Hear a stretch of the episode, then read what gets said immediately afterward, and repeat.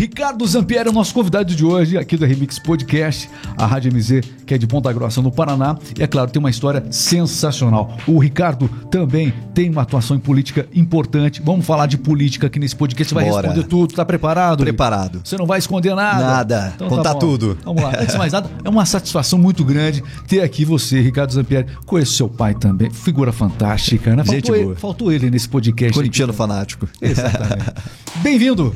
Tudo bem, Regis? Todo o pessoal da Remix. Prazer imenso estar aqui, cara. Obrigado pelo convite. Ah, receber essa grande estrutura aqui, nesse trabalho bem bacana e bem profissional que vocês estão fazendo aqui para nossa região. Prazer conversar com todo mundo aí. Você é jovem, né, Ricardo? Você tem quantos anos? Eu É, estou com. Vou fazer 27, estou com já. 26. A gente vai falar sobre. Você teve uma atuação de vereador importante também. A gente vai falar um pouquinho sobre essa questão política. Tem Uhum. mais um processo acontecendo aí, político, né? Mais uma eleição que está chegando, né? Todo aquele processo eleitoral novamente começando aí. Exato. E é exaustivo. A gente vai falar um pouquinho sobre isso também. Mas é, a energia que realmente o rádio demanda, você conseguiu sempre ao longo do tempo é, trafegar bem politicamente e no rádio? Porque fazer rádio fazer política é um desafio. É. Eu sei, eu falo de, eu falo de cadeira, de cadeira isso, né?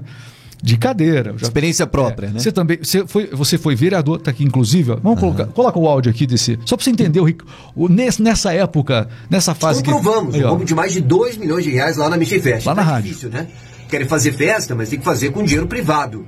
E na festa, à época, a arrecadação era privada, ou seja, a iniciativa privada arrecadava o dinheiro e quem pagava a conta era o poder público. E, e além de outras situações da festa mesmo, muitos problemas que acabavam dando, o pessoal acabou desistindo. Aí fizeram uma quermesse lá no Parque Ambiental e depois acabou tudo, né? Muito, é, é aquela coisa, você faz, o seu trabalho de vereador acabava sendo. Você usa o rádio também para isso, evidentemente. Aliás, deve, deve prestar contas, inclusive, disso, né? Esse, esse, esse equilíbrio, né? De fazer e levar isso para o rádio, prestar contas, é uma linha muito tênue, não é? É, você precisa. Aí aumenta, É aumenta a sua dedicação. Eu lembro que na, na Câmara Municipal o pessoal perguntava, falar, rapaz, cara, você tá muito agitado, cara, espera o período eleitoral, porque senão o povo esquece. Eu falo, amigão, eu tenho que prestar contas todo dia no rádio. Mas, né? ó, eu, eu entendo o que você está falando. É, um radialista que vai para política, as pessoas pensam, não, ele já tem o conhecimento do rádio, por isso que não pode fazer campanha durante o período lá, as, as pessoas se afastam, inclusive, né? Então, é, mas na verdade, depois de eleito, o peso é muito grande para o radialista, para quem é da comunicação em geral. Você tem uma atenção especial sobre você, que é o rádio, né? Sim. Administrar isso, às vezes, é difícil, né? É, é, tem os seus desafios, mas também tem os seus benefícios. Por exemplo, eu chegava na Câmara e eu era mais bem informado que todo mundo ali dentro. Porque de manhã é, eu tinha. Eu, meu, meu noticiário é muito interativo, né? Então de manhã eu já recebia as pautas, as demandas, eu vi o que, que o pessoal estava questionando. A, a gente levantava os assuntos e a população já, já ah, colocava a sua opinião, a gente já viu o que, que o pessoal estava pensando a respeito disso. Então a gente chegava na sessão à tarde já preparado, né? Sabendo a demanda e muitas vezes o vereador que acorda meio-dia, né? Não tinha nem noção do que estava acontecendo. Então, nesse ponto a gente já saía na frente. Claro que tem o ônus e o bônus, você precisa administrar seu tempo, até porque o trabalho de, de vereador, de, de fiscalizador, ainda mais a gente que tinha um papel de fiscalização intensa, ele, ele é um trabalho que não se resume ao seu período de sessão, ele se resume a, a- diariamente, mas a, a gente tentava conciliar isso. Então, é, o- ambos se complementavam, né? Então, o meu trabalho no rádio que eu fazia, automaticamente eu já podia iniciar as minhas ações por parte do parlamento. Um exemplo, por exemplo, eu fui o vereador na Câmara, campeão de indicações. Eu fiz mais de 4 mil indicações ao longo do meu mandato, de, de quatro anos. Eu- e o pessoal pergunta, cara, como é que você levanta tanta indicação? É que eu tenho uma grande audiência. Então, a gente pegava, eh, utilizava essa audiência também para poder atender as demandas. E como nós conversávamos ali nos bastidores, eh, as minhas demandas que eu resolvia perante a população direta era muito mais pelo rádio do que propriamente É isso como que eu ia te parlamentar. Que Né? bom que você. Então, você conseguiu mais coisa é, na sua atuação pelo rádio do que diretamente ali. Ou, ou, no mínimo, isso dava uma força enorme para você Exato. lá dentro da Sabe Câmara. O, que que né? é, Reza? Ah, o, o político ele tem medo, ele tem medo do povo, né? Então quando ele vê que a população está pressionando ele, quando ele vê que nós estamos expondo a vulnerabilidade, aquele problema, e aquilo não é resolvido, ele tem medo. Então por mais que ele não goste de você, por mais que ele fale, ah, esse cara aí tá, tá me cobrando demais, mas ele sabe que a população tá tendo ciência é daquele é problema, que né? Um, um radialista, quando ele acaba entrando para a política, né? A gente fala por experiência própria, obviamente, isso. A gente sabe como é que é o bastidor. Da, é, você é, tem um exponencial de crescimento, né? Um potencial de crescimento muito grande, muito grande. E administrar, aquela questão que eu falei para você da vaidade, passa justamente por isso, né? Então, no meio político, as pessoas não sabem, mas no meio político, é, essa vaidade toda às vezes trava a nossa intenção de trabalhar lá dentro, né? Porque não querem que você cresça. De porque jeito você é do nenhum. rádio. De jeito você nenhum. já tem o rádio. Se você crescer na política também, daqui a pouco você é um candidato a, a, a deputado, Eles a tentam senador. te minar a todo momento, a, a certeza. governador. O rádio, ele ajuda nesse posicionamento todo. Então, é difícil, de fato, né? É aquela questão, você tem uma oportunidade de você poder crescer mais rápido, mas ao mesmo tempo, se você não fizer um bom trabalho, se você não se dedicar, se você não tiver competência, Não é só você o rádio que pode te mantém lá, né? você pode declinar muito mais rápido. É. Então a gente vê muitos radialistas aí que entraram e, e decaíram do prestígio da população. E outros que entraram e es- é, exponencializaram. Então é, é uma oportunidade de ambos os lados, né? Agora você precisa na- naturalmente se dedicar cada vez mais para que você consiga entregar o resultado e que a população se sinta satisfeita disso. Mas como eu disse, é uma prestação de contas diária. Não esqueça de se inscrever aqui no canal do YouTube. Esse episódio também está disponível nas principais plataformas de podcast. Você vai encontrar no Google Podcast, no Amazon Music, no Deezer, é, vai encontrar em Spotify também. Você acompanha esse bate-papo com o Ricardo Zampieri. Você é um cara que está bem relacionado, você visita os bairros da cidade, enfim, você é um cara que realmente se mistura com o povo. A gente vê a, a sua atuação, você está sempre registrando por onde passa. gente gosta, né? Isso é muito legal. A gente gosta. É o seguinte, até mostra algumas. Você vai falar um pouquinho sobre isso, mas é, o que, que você percebe mais? As pessoas chegam pra você e dizem: Olha, ouvi você no rádio. Agora você- Agora você vai ter que falar a verdade aqui pra nós. Não, eu vi você na, na rede social. O que você escuta mais? Que as pessoas te assistiram na rede social, porque você faz muita live também, ou que te escutaram no rádio? Pense um pouquinho aí. 70 a Responda 30. depois do intervalo comercial. 70 30. Não tem- você acreditou que tinha intervalo comercial? Que não tem, né? Ah, não tem? Parei até aqui, né? Mas pode tomar Porque água se tem- quiser, fica à vontade. Tem, tem que faturar, né? É, 70 30. 70 rádio, 30 rede social. Muita gente me segue, muita gente me acompanha também. E veja, mesmo muitas pessoas me seguindo e me acompanhando, 70 30. É, até na- na- na- na- nas pesquisas que nós fazemos, a maior parte, de onde você conhece o Ricardo? Ouço na rádio, né? É, ou acompanha a atuação parlamentar dele, boa parte da atuação é divulgada no rádio, né? Então, Uma coisa completa a outra no seu hoje caso. o você rádio, ele tem... E não quer dizer, ah, mas a tua audiência vota em você? Não. Vai 70% redes sociais que comentam com Não, você? 70, 70 Rádio. rádio. Tá. 70 rádio, 30 rede social. É, também sou muito abordado por causa da rede social. É, e tem pessoas, e aí você divide muito o público. Tem pessoas que nem sabem que eu faço rádio, né? São pessoas que me acompanham apenas pela rede E tem social. pessoas do rádio que nem sabem que você faz rede social. Não é isso? Isso Não? mesmo, Tem- exato. Tem, que estar em todo lugar. Quando a gente fala de rede social hoje, a pessoa pensa, ah, tem o Instagram. Não, tem que estar no Instagram, tem que estar no TikTok, você tem que estar É. Facebook. no Twitter, no Facebook. Facebook. não morreu, não. Não pessoal. morreu, pelo contrário. Muito pelo contrário. É, o segue pessoal até acha, ó, por exemplo, na pesquisa que nós fizemos, 45% das pessoas usam o Facebook e 28% das pessoas usam o Instagram. Então, e, e 80% usam o WhatsApp. Ou seja, é, como a gente fala, eu, eu brinco com todo respeito, né? Mas o tiozão, né? é, de 45 a 60 anos, né? Como você, Regis. Obrigado, hein? é, Obrigado, essas ó. pessoas usam ainda mais o Facebook. Eu, eu sou uma pessoa que uso muito mais o Instagram, apesar de ter o Facebook. O Facebook pra pessoas- mim foi novidade. Eu sou da época do Orkut, você não Ah, sabe. entendi. É Orkut, entendeu? Você Vai lembra? voltar, né? Diz que vai voltar. Vai voltar o Orkut, exatamente, entendeu? Viu só? É. mas veja o- a- a- essa- esse conflito de gerações. São duas gerações aqui que começaram, ambos muito novos no rádio, mas a gente consegue E essa geração que tá vindo agora, toda. por exemplo, eu já tenho 26, 27 anos, agora o pessoal que tá, uh, essa pré-adolescência, esses jovens aí de 16, 18 anos, tá muito mais pro TikTok, né? É. Mais do que o Instagram. Então você observa que cada um vai pegando um ponto, né? E é claro, a gente tem de ir pro que a gente tá mais acostumado, que pra nós acaba sendo mais fácil, e aí por isso que eu falo que essa é a diferença de gerações. O rádio não acaba sendo diferente. Você comentou, foi vereador, também teve essa atuação é, comprovada e acompanhada através do, do rádio. Você deve disputar essas próximas eleições agora como estadual, é isso? Sou candidato a deputado estadual eh, nessas eleições. Eu, em 2018, na, na onda Bolsonaro, a gente tem uma linha, um perfil mais conservador. Quando nós levamos o Bolsonaro a Ponta Grossa, eu era pré-candidato na oportunidade. Aí a foto aí, ó. É, É, pegou isso, aí, ó, exato. Aí, ó. É, e aí nessa. Quantos anos você tinha nessa foto aqui? Eu tinha 22. Olha, foi ontem, né? 22. Isso. É, foi a primeira vez que levamos o Bolsonaro à cidade. Ele era pré-candidato, na oportunidade ainda era o terceiro colocar nas pesquisas, mas levamos 20 mil Ninguém pessoas acreditava ali. Ninguém nele. acreditava nele. 20 mil pessoas na cidade e foi um evento memorável, né? Até hoje ele lembra desse fato quando, quando a gente se reencontra. E aí, nesse sentido, é, com o presidente Bolsonaro, eu era pré-candidato a deputado. Só que eh, eu estava no- na metade do meu mandato de vereador. E aí pesou o ponto de, poxa, e o pessoal do rádio me cobrou. E eu nunca prometi que eu ia cumprir meu mandato, mas até que ponto você pratica uma nova política, né? Ou você só diz que faz uma nova política, ou seja, um mandato de conveniência, de oportunismo. E aí isso pesou muito pra mim. Eu tinha já saído do rádio, me ausentado, Aham. e retornei posteriormente e desisti da pré-candidatura a deputado em 2018 é, para cumprir meu mandato integralmente. E teria me elegido muito fácil por causa da onda e porque o meu partido fez um deputado com 14 mil votos, que é uma votação baixíssima, né? Justamente pela onda Bolsonaro. Você tá no mesmo partido que o presidente, não, vai estar. Hoje não. Hoje eu estou no Partido Conservador, aliado ao presidente, mas o PL aqui no estado do Paraná ainda é muito político, não é tão próximo ao Bolsonaro e suas ideologias, é mais um partido muito político. Então eu resolvi estar no partido mais por ideologia mesmo, que é o conservador PTB. Não tem como ficar em cima do muro. Hum. Ricardo Zampieri, as pessoas querem saber o seguinte: não tem esse negócio, ah, eu tô em cima do muro.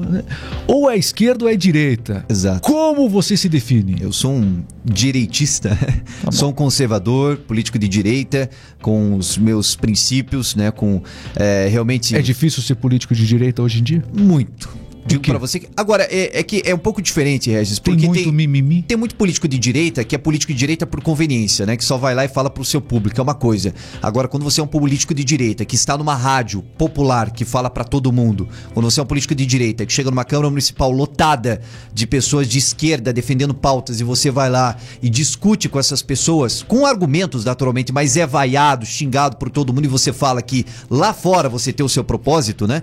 É, então, realmente, quando você posiciona dessa forma, realmente não é fácil, né? Porque um político em cima do muro, um político de centrão, ele vai ficar tentando agradar todo mundo. E que é a maioria hoje, É, viu? Mas é como, a maioria. Como dizia o Abraham Lincoln, quem quer agradar todo mundo não agrada ninguém. Tanto que essa Concorda história. com isso? E essa história de centro. Essa história, ah, eu sou centro, eu sou centro-direita, eu sou centro. Ou você é uma coisa ou você não é, né? É, então, ou você é direita, ou você é esquerda, ou você é centro, como você qui- quisesse se colocar. Mas o eleitorado precisa saber quem é você. Porque às vezes não, Ricardo. Se você. Às vezes chega marqueteiro. Não, Se hoje- você se pronuncia de um lado, você vai perder o eleitorado do outro. Mas não tem como esconder hoje em dia de E- que lado você tá. e as- Porque se- você vai ser questionado em temas. Ah, aborto, por exemplo, entendeu? É, tantos temas aí. Então não tem como ficar em cima do muro. E as pessoas querem saber o que você. Porque, Rez, por exemplo, eu tenho ouvintes meus que são eleitorado de esquerda no rádio lá, é meio a meio. São eleitorado de esquerda, apoiam o Lula e tudo mais, e fala, Ricardo, eu voto em você. Eu sei que você é direito, eu sei que você é bolsonarista, eu sei que você tem tua posição, mas eu gosto de você. Então, você não perde também esse eleitorado. Mas as pessoas sabem o que você pensa e sabem o que você vai defender, né, estando lá no parlamento ou defendendo as suas pautas. Então, eu acho que isso é muito importante. O eleitor saber quem realmente é o seu. E muitas vezes a gente não vê isso. A maioria dos deputados federais e estaduais são aquele em cima do muro que flertam em todos os lados. E o eleitor se surpreende quando ele toma uma decisão, uma votação. Meu Deus, como é que ele votou assim? Mas ele pensa assim. É você que não sabia. Então, eu acho que esse, esse posicionamento hoje na política é muito importante. E é o que você comentou muito bem, Rez, que eu falo pra todo mundo. Não existe mais político em cima do muro. Muito bem, tá aí Ricardo Zampieri falando com a gente aqui. E agora o assunto esquentou, porque com certeza, quando, fa quando fala de política, dá até um calor aqui nesse podcast, rapaz. Deixa eu até tirar o celular do bolso aqui. Agora, fiquei... agora a gente fica mais. eh, vamos falar sobre o tema. Vamos lá. Vamos falar sobre os jovens. Vamos falar Opa. sobre universidade. O jovem no Problema. país. A sua visão. É. Jovens são de esquerda ou são de direita, em sua grande maioria? A verdade. Não vai pro intervalo antes? Não tem nada de intervalo, é diretão aqui. Infelizmente, nós estamos perdendo a nossa juventude é, e acho que isso é uma grande missão para mim como jovem de direita. É, sou presidente estadual da juventude no meu partido, converso muito a nível nacional. É, e nas nossas universidades, infelizmente, nós estamos aí com a grande maioria dos nossos universitários com a militância de esquerda. Isso não parte muito do universitário, ele parte muito do- do- da, da sua formação. Parte muito de professores. Todos, Ricardo? Claro que não. Mas muitos professores que fazem ideologia política dentro da sala de aula. O jovem, ele não entra na universidade com esse pensamento, mas ele sai muitas vezes totalmente alienado. Recentemente eu perguntei para um jornalista qual que é o teu posicionamento político, amigão? Não conheço. Falou, cara, você sabe um pouco de esquerda, né? Falei, mas cara, você? Falou, cara, não tem como eu sair da faculdade onde eu estudei sem ser um pouco de esquerda, porque lá, Então, assim, professores, coordenadores de curso que são filiados ou coordenadores de partidos comunistas no nosso país. Então, essa, essa isenção não existe. E dizer que isso não existe é, é, é piada. É né? piada. É por isso que quando o pessoal vem falar de escola sem partido, eles se ofendem. Claro, porque hoje eles estão criando militantes dentro da sala de aula. Volto a dizer, não são todos, não são todos os cursos, não são todos os professores, mas são muitos cursos e muitos professores que hoje fazem pura militância, com dinheiro público, com estrutura pública. Um exemplo, recentemente, um deputado federal publicou uma postagem, eu vou postar em breve, inclusive, na minha rede social. É, um deputado federal postou uma, um vídeo e que. Da região? Da região, daqui da região. E, e nada a ver com o deputado, mas no vídeo dele ele estava dentro da Universidade Estadual de Ponta Grossa no evento de lançamento de um dos cursos. Era a abertura de um dos cursos da Universidade Estadual de Ponta Grossa, da nossa UEPG. E nessa abertura de curso, de um evento da universidade, né? Você observava ali quando ele fez o ângulo, né? O videomaker dele fez o ângulo ali, aparecia as bandeiras Lula 13, Lula 13 em todo lugar. Era um evento da universidade, do lançamento de, do, do, curso, né? Do, do, da, da, da, do retorno desse curso da Universidade de Saúde de Ponta Grossa e aonde você via pura militância partidária, com a estrutura do Estado num local, inclusive no, no local da, salvo engano, acho que é o, é, o, é o teatro deles ali da nossa UEPG. Então, não era um evento político, era um evento da universidade onde você vê pura militância. É, então passou de ser já aquela imparcialidade, hoje está na cara dura. E alguma coisa precisa ser feita, porque isso é muito delicado. E quando eu digo isso, eu, Ricardo, é porque eu recebi e recebo quase toda semana jovens ou pais e mães de jovens falam assim: ó, meu filho se posiciona um pouco, um pouco em relação ao Bolsonaro, às vezes até uma linha novo, ou às vezes até uma linha de, de, de, de querer um Estado mais enxuto, né? Que é a nossa linha, que a gente defende, o Estado. Perseguição enorme para é, esse jovem, né? Para esse, esse, tipo de jovem é complicado. E esses jovens, eles muitas vezes têm que mudar de sala de aula, eles têm que trancar a faculdade para esperar uma outra turma, ou tem que se acadelar e muita gente até não concorda, mas se une a essa militância para justamente não ser retalhado dentro da sala de aula.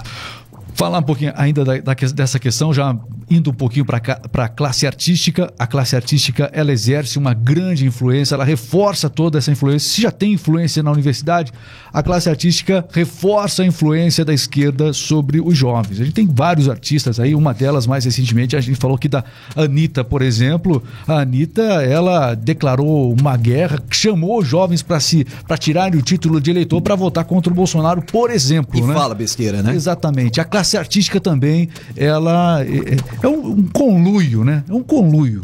Olha, eu sou um eterno defensor da liberdade de expressão. Eu acho que se você se posi se você quer apoiar um determinado candidato, você apoia. Claro que não. A Anitta, eu falei que ela fala besteira por causa que ela fala pro mundo inteiro da nossa Amazônia, sem, sem propriedade nenhuma, até o. Enfim, mas. Mas as letras dela, o pessoal passa as músicas né? dela, as letras são, são letras profundas. Educativas, letras, né? Exatamente. Educativas. É, enfim, e aí nesse sentido, eu sou a favor da liberdade de expressão. Agora, eu não entendo por que, que eu, que sou do rádio, tenho que sair 90 dias antes e esse pessoal faz uma pura militância na internet para milhões de seguidores até o dia da eleição e para eles pode, né? É, então, quando você vê postagem de Bolsonaro, você é retalhado nas redes sociais. Eu, toda semana, Regis, recebo é, comunicados do Instagram que eu posso ter minha conta cancelada, né? E olha que a, a minha rede até é bem modesta, não é nem um pouco radical. Uh, e a gente vê do outro lado, você não vê o mesmo peso e a mesma medida. E a gente está hoje enfrentando esse grande problema com o nosso judiciário né, do Brasil, que está fazendo política. O nosso Supremo Tribunal Federal está fazendo política. E aí, nesse sentido, a gente observa aqui é, até pessoas sendo presas por liberdade de opinião. Veja que absurdo, né? Hoje a gente vê uma banalização da prisão do Brasil porque pessoas estão sendo presas por liberdade de opinião. O, o próprio é, deputado federal. E pior é que tem gente que defende isso. Eu, eu tenho uma boa relação com pessoas de esquerda, converso muito com pessoas, porque eu acho que o importante é debater. Eu sempre falo, você precisa é, você não precisa concordar com a minha opinião, mas você precisa respeitar o meu direito de opinar, né? E é a mesma coisa, assim como a gente fala de, de militâncias, por exemplo, você vai falar da, da classe LGBT, né? Que agora, no mês de junho, lá estão comemorando as suas datas. Eu acho que nós temos que, que, que aceitar e nós precisamos. É, e, enfim, nós temos que. A, a, não, não podemos ter oposição a isso. Agora, o problema é não a aceitação, o problema é a imposição. E são coisas bem diferentes. Então, nós nunca fomos contrários à aceitação, qualquer outra coisa, não só da, da LGBT ou qualquer outra outra categoria. O que nós somos contrários é a imposição que se tentam fazer. E aí não são por pessoas que são adeptos ou pessoas que são dessa classe, mas sim por militantes tanto de partidos, tanto de qualquer outra linha. Né? Então eu uso eles como exemplo, mas qualquer outra situação. O grande problema que nós estamos vivendo hoje é essa imposição. Se ligar lá a novela da Rede Globo, você vê uma imposição das pautas né, de esquerda ou qualquer outra situação que realmente assustam, né? E, e não é à toa que hoje há uma grande rejeição do público também em razão desses posicionamentos. E dá para entender por que a classe artística, em sua grande maioria, não todos, evidentemente, é. acabam tendo esse posicionamento é, de esquerda no e, país. E eu acho que isso é bacana porque até agora é, o meio publicitário está observando isso, tanto que eles começaram a barrar um pouco, né? É, artistas que se posicionam tanto politicamente porque eles sabem que o público está tendo uma grande rejeição. Porque, e quando eu digo isso, não é nem o público é a favor do Bolsonaro. É 25% é Bolsonaro, 25% é Lula. 50% hoje não é nenhum nem outro. E até esse pessoal tá cansado, né, dessa imposição, dessa, né, dessa coisa que eles tentam vender goela abaixo, né? E aí a gente tá vendo uma grande restrição do público de marcas que estão indo para esse sentido. Pelo menos tem os cantores sertanejos, né, para dar uma, uma amenizada por enquanto nesse sentido. É, tem, de, dependendo do cantor sertanejo, evidentemente, né? Vamos falar um pouquinho sobre o estado do Paraná. Bora. É, vamos lá. É, a gente tem as eleições de uma maneira geral, a gente já Aqui também nós temos o nosso quadro eleitoral. No Paraná, o governador Ratinho Júnior vem aí para uma reeleição. Uhum. Não se sabe o que, que vai acontecer. O que, que você me traz a respeito do Paraná nessas eleições? Olha, eu acho que hoje, no cenário que nós estamos hoje, há uma tendência muito grande da reeleição do Ratinho Júnior por falta de concorrente.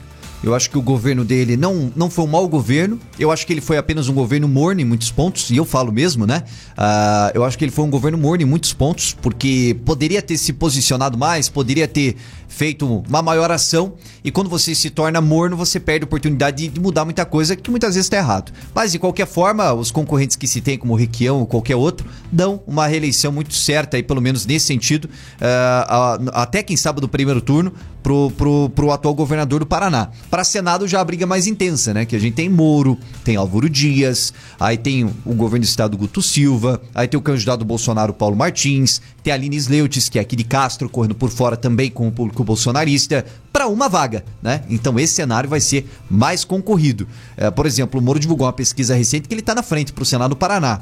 Na que eu tenho da nossa região, o Álvaro Dias está na frente. Então você vê que está um, tá um cenário é, bem mais mais difícil aí nesse sentido. Ricardo, eu quero agradecer demais. É um privilégio poder Legal, sentar diante de dois microfones aqui e falar com você nesse podcast aqui da R-Mix, falar da admiração que a R-Mix tem pela Rádio MZ. Já tive passagem por outras rádios aqui, mas com certeza é uma rádio que nasceu forte e que se estabeleceu e que hoje é uma referência para toda a população dos Campos Gerais e não apenas aquela programação lá de Ponta Grossa, de uma cidade. Não, é uma programação realmente que envolve a região. Vocês conseguiram essa comunicação com a região toda. É. Isso é fantástico. Legal. Isso é para poucas rádios. Muitas rádios grandes têm uma comunicação pequena, apenas ali na sua cidade. Vocês não. Vocês de fato ampliaram essa comunicação. Esse desafio está sendo superado de maneira extraordinária. Legal. Você à frente da emissora realmente tem feito um trabalho sensacional. Parabéns, viu? É, o propósito foi sempre esse: focar muito na região, dar muito valor à região. A gente tem uma audiência gigante aqui em Castro, que a gente é. gosta muito dos ouvintes aqui. É, e, e, e aonde a gente vai? Isso até na, na, minha campanha de deputado eu tenho percebido facilidade até de entrar nas cidades por isso, para as pessoas já nos conhecerem, né?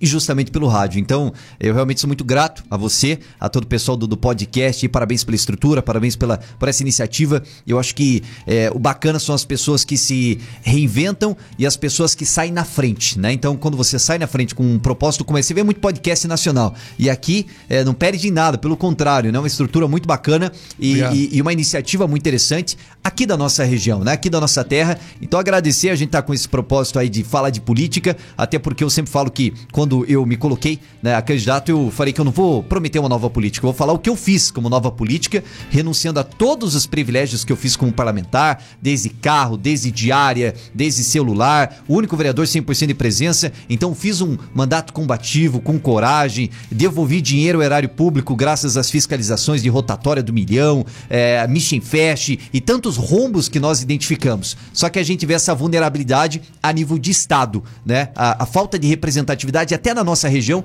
em relação ao Estado do Paraná. E é por isso que nós queremos ampliar isso e acho que a gente pode avançar bastante né, nesse sentido. A gente observa, Regis, que para vereador o público tem uma atenção muito grande para presidente, para prefeito. Agora, quando é o deputado, às vezes a pessoa nem, nem, nem sabe direito, nem lembra quem votou, vota no cara lá de Curitiba, nem sabe direito quem quer. Então, eu acho que é muito importante a gente ter atenção em relação a essas pautas e o eleitorado também, para que a gente possa cobrar quem tá perto. Fica mais fácil. Muito bem, Ricardo Zampieri, da MZFM, com a gente aqui, falando de rádio, sua história, sua atuação. Muito, muito legal, muito Obrigado, legal mesmo. irmão. Quero agradecer de verdade você que acompanha esse bate-papo. Não esqueça de se inscrever aqui no canal do YouTube. Siga, acompanhe e a gente traz sempre os melhores convidados. Valeu demais, um grande Valeu, irmão. abraço. Grande abraço do pessoal. próxima, Obrigado. Ricardo. Valeu, Valeu. gente.